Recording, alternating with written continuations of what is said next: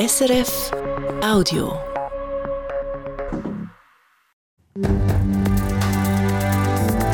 SRF 1, jetzt mit dem Regionaljournal. Regionaljournal Zürich-Schaffhausen. Spektakulärer Durchbruch im Tötungsdelikt im Zürcher Seefeld, wie die Polizei einen möglichen Täter nach über 13 Jahren aufgespürt hat. Und günstige Wohnungen im Kanton Zürich. Sie sollen günstig bleiben, auch nach einer Sanierung. Das verlangt eine Volksinitiative. Das zwei Themen bei uns am Mittag. Am Mikrofon Fanny Kirstein. Es ist jahrelang ein Rätsel geblieben. Vor über 13 Jahren ist eine Psychoanalytikerin in ihrer Praxis im Zürcher Seefeld erstochen worden. Fünf Jahre später ein Ehepaar zu Laupen wie Bern in seiner Wohnung. An beiden Tatorten hat die Polizei die gleichen DNA-Spuren gefunden. Trotz intensiver Ermittlungen ist der Täter nie gefasst worden. Bis jetzt.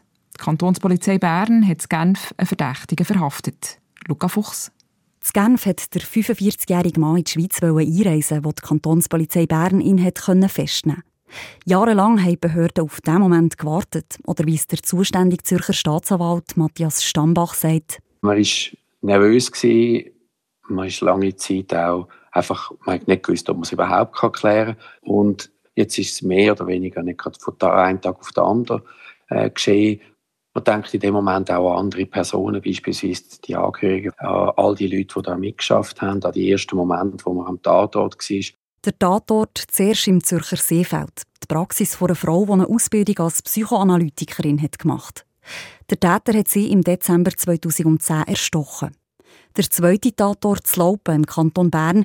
Hier hat der Täter 2015 ein Ehepaar getötet, in ihrem Daheim. An beiden Orten hat die Polizei DNA-Spuren gefunden. Und schon damals hat man gewusst, dass die identisch sind. Am Anfang haben wir natürlich müssen abklären, ob das irgendeine Kontaminierung war. Das hätte ausgeschlossen werden. Deshalb sind wir seit Jahren der Meinung, es ist die gleiche Täterschaft. Das Problem, DNA-Spuren hat es zwar gegeben, aber die hat die Polizei niemandem zuordnen trotz intensiver Ermittlungen. Tausende von Daten und Telefonverbindungen haben die Behörden ausgewertet. Allein im Kanton Zürich haben sie gegen 1000 Leute befragt aus dem Umfeld des Opfers. In den beiden Kantonen haben sie DNA-Massentests durchgeführt. Bis jetzt endlich der Durchbruch gelungen ist. Wie genau, kann der Matthias Stambach nicht verraten. Da kann ich natürlich nicht ins Detail hineingehen aktuell. Aber lediglich so viel, es hat die nötige Verbindung gebraucht zwischen Zürich und Bern und die Nadel im Heuhaufen äh, hat dann die Kantonspolizei Bern gefunden. Sie hat also herausgefunden, was die beiden Fälle miteinander verbindet.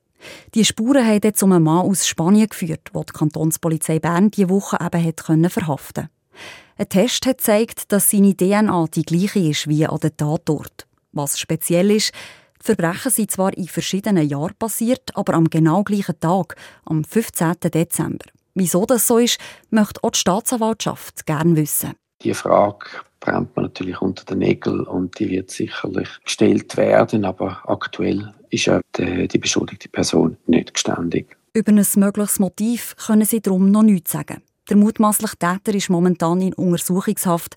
Für ihn gilt Unschuldsvermutung. Günstige Wohnungen erhalten im Kanton Zürich, das ist das Ziel der sogenannten Wohnschutzinitiative. Konkret wollen linke Parteien oder der Mieterverband, dass bei einer Sanierung die Mieten nicht übermäßig steigen und, wenn Wohnungen abgerissen werden, sollen Hauseigentümerinnen dazu verpflichtet sein, wieder ähnlich viel zahlbare Wohnungen zu bauen. Die Initianten haben die Initiative heute mit 20.000 Unterschriften beim Kanton eingereicht. Nötig wären 6.000. Ähnliche Initiativen sind schon in den Kantonen Basel-Stadt und Genf angenommen worden. Wenn über die Wohnschutzinitiative zu Zürich abgestimmt wird, ist noch nicht klar. Die Migros wird bis zu 1500 Stellen abbauen. Wir haben es gerade in den Nachrichten gehört. Was das für einen Standort Zürich heisst, sei aber noch nicht klar, sagt Migros-Präsidentin Ursula Nold. Wo, in welchen Städten der Abbau stattfindet, können wir zurzeit noch nicht sagen. Das Einzige, was wir sagen können, ist, dass wir die Mitarbeitenden auf dem Weg sorgfältig werden begleiten ob es zu Kündigungen kommt, hänge auch davon ab, wer jetzt die Migros-Töchter kaufe, die die Migros loswerden will, zum Beispiel Hotelplan oder Sport X. Wer in der Stadt Winterthur eine Solaranlage, eine Wärmepumpe oder ein anderes kleines Bauprojekt realisieren will, muss neu dafür 150 Franken zahlen. Bis jetzt seien sättige kleinere Bauvorhaben, wo es nur eine Meldung an die Baubehörde braucht, gratis gewesen. Die 150 Franken sind nötig, um den Aufwand zu decken, schreibt die Winterthurer Stadtregierung. Die Kosten wären dann gleich hoch wie zum Beispiel in der Stadt Zürich. Das letzte Wort hat das Winterthurer Stadtparlament.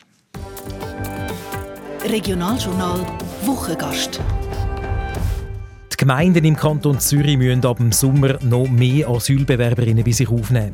Neu 16 statt 13 Personen pro 1000 Einwohner. Das hat der Kanton Zürich die Woche entschieden, weil der Bund wegen der vielen Asylgesuche nicht mehr nachkommt. Für die Gemeinden ist das eine riesige Aufgabe, wie das Beispiel von der Stadt Uster zeigt. Für Uster heisst das konkret, dass wir gut 100 Personen zusätzlich bei uns aufnehmen müssen und wir haben keine Wohnungen auf Vorrat. Sagt die Ustermer Sozialvorsteherin Petra Bettig. Was für Lösungen gibt es für das Problem? Container, unterirdische Zivilschutzanlagen oder vielleicht sogar Armeezelt? Und wie viel Lasten vom Bund können Gemeinden eigentlich noch tragen? Die Petra Bettig ist unser Wochengast, der Sonntag, halb sechs, hier auf SRF 1.